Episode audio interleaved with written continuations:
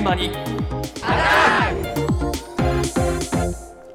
今朝の担当竹内島さんです。おはようございおはようます。ございます。ここ最近お賽銭泥棒の報道が相次いでいます。そう隠しカメラでね、こう撮ってっていうのを夕方のニュースなんかでよくやってますよ、そうですよね、えしかも東京新潟広島など全国でも出ていますし、うん。名古屋では5日連続で被害に遭った神社もあります、まあ、この賽銭泥棒に頭を悩ますお寺や神社から相談を受けてえ。画期的なシステムを開発した企業がありました。はい。防犯カメラをメインに扱う株式会社トリニティの金松拓也さんのお話です。弊社で作ったトリニティ AI というサービスを防犯カメラシステムと組み合わせまして、まあ、再銭泥棒をしようとする人が現れたら、その AI で検知して、その検知した画像を LINE に飛ばして、えーすぐに通報するという仕組みになります。普通に再銭箱にお金を入れる参拝者の方は検知しないような仕組みになってます。再銭箱の横だったりとか後ろに、まあ、引き出しがあるんですね。そこの位置に近づくと AI 人検知が泥棒だということを認識して、その部分の画像をくり抜いて、だいたい10秒ぐらいで、お寺であれば住職さん、で神社の場合はそこの氏子の皆さんで作った LINE グループに飛ばしてくれるという仕組みですね。再銭泥棒って基本的には現行犯でないとなかなか捕まえられない犯罪ですので、そうするためには即時通報ですぐに警察を呼べるっていう仕組みが必要だと思ってます。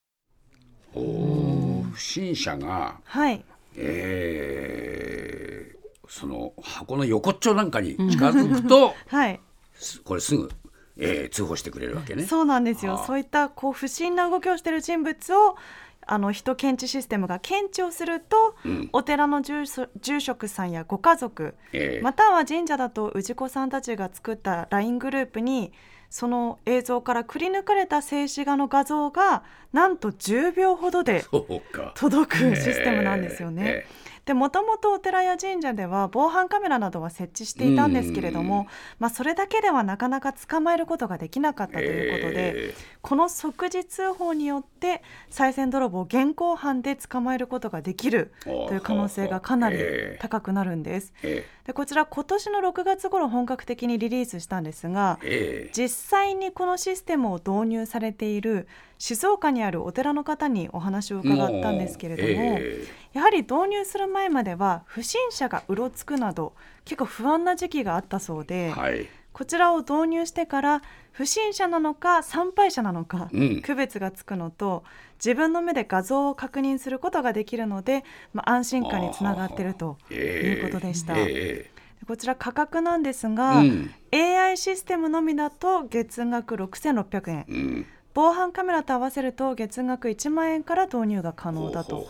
いうことです。はい。えとここまでは AI という最先端の技術で再銭泥棒を防ぐシステムのお話でしたーが、えアナログながら画期的なからくり再銭箱という名前の再銭箱もありました。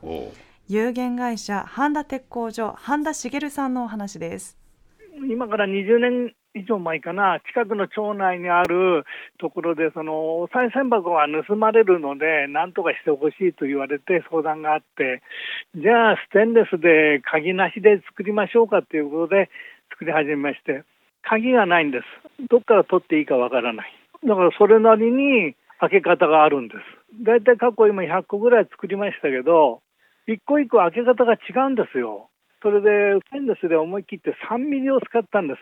これはもう相当厚くて、いわゆるなんか刃物で切ろうと思ったら刃の方がやられちゃいますんで、それで取り出し口が分からなければ、まあ、盗まれることもないだろうということで作りました。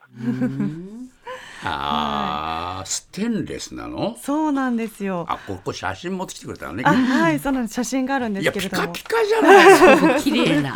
ステンレスのピカピカな 再銭箱なんですけれども。まあ、ポイント整理しますと、ええ。まず鍵がないためにええ。取り出し口がどこだかわからないので、はあ。開けようがないと。そうね、これは。そしてステンレスでかつあの3ミリを使用しているので、え刃が立たないそう、うん。うん。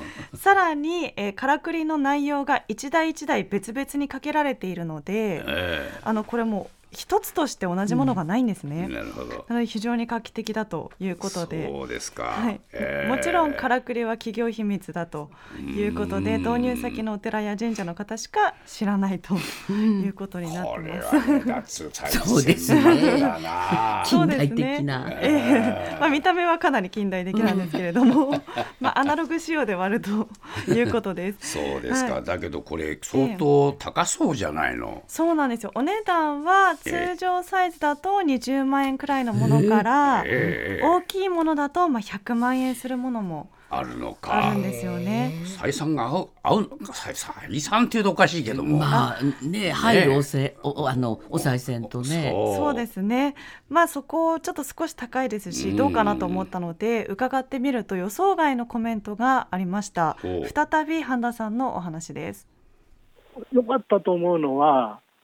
まさかこの賽銭箱にこんなにお金が入ってると思わなかったっていうことです。つまり頻繁に泥棒が持ててたってことなんですよ。そうすると例えばあのちょっとお金の話があるんですけども 20万ぐらいすぐペイできるんです。それで一つ困るのは盗まれないもんですから回収しに行かないんですよ。そうすると例えば山の中なんかに置いてあるところで人行くの面倒くさいからとんでなんつうかなしばらく行かないと満タンになっちゃうんですよ、お金が。そうすると、普通の大きさでも100キロは超えちゃうんです。対銭箱の中に中箱が入ってるわけですよ。その中箱の中にお金が入るわけですね。そのお金が、もう賽銭の投入口までお金がいっぱいになっちゃって、もう重すぎて抜けないんですよ、箱が。そんなに賽銭って入んのかね？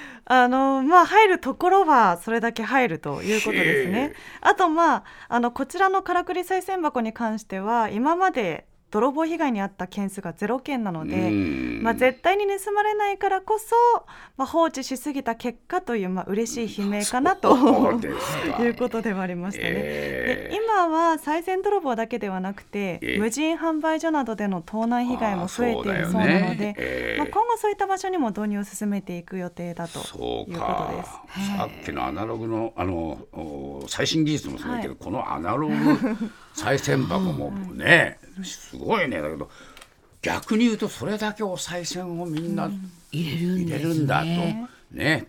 神頼みが多いということもよくわかりますね。